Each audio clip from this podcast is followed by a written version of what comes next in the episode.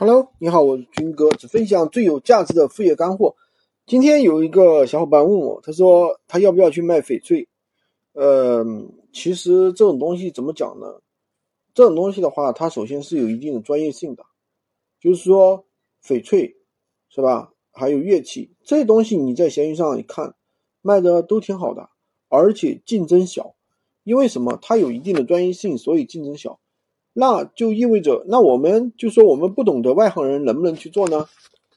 当然可以去做，但是你要做好一个准备，前期有可能你不出单，你很长时间都不出单，对吧？有可能十天、半个月都出不了单，因为你说服不了别人啊，对吧？就说如果说我们做一些日常生活用品，那可能很多客户就是自动下单的，就自助下单，没有什么问题的，没有什么需要了解的呀。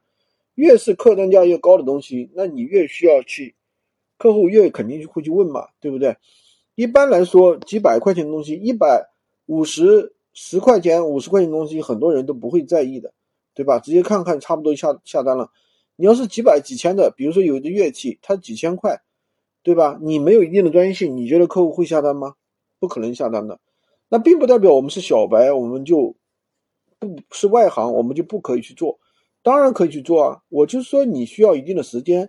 比如说去了解相关的一些专业知识，比如说每把乐器，对吧？它是什么乐器，然后材质又是什么，音色又是什么，对吧？它的一些专业知识，售前售后的一些专业知识。当然，你自己如果说对这种感兴趣的话，可以去尝试啊。因为乐器这个东西的话，确实还是比较暴利的，利润很高。像我一个学员卖乐器的话，他一单都是好几百。一单的纯利润啊，都是几百，他没有几十块钱的单啊，没有几纯利润几十块钱的单，都是大几百大几百的赚。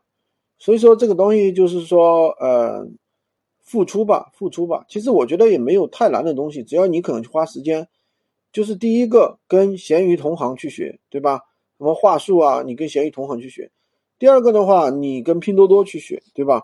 拼多多上面那些商家，包括淘宝商家，你都可以去学，他们都是有问必答的。你有什么问题？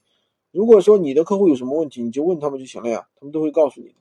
好的，就跟大家分享这么多。如果你想学习更多的闲鱼无货源干货，可以关注我，订阅我的专辑，当然也可以加我的微三二零二三五五三五，获取闲鱼快速上手笔。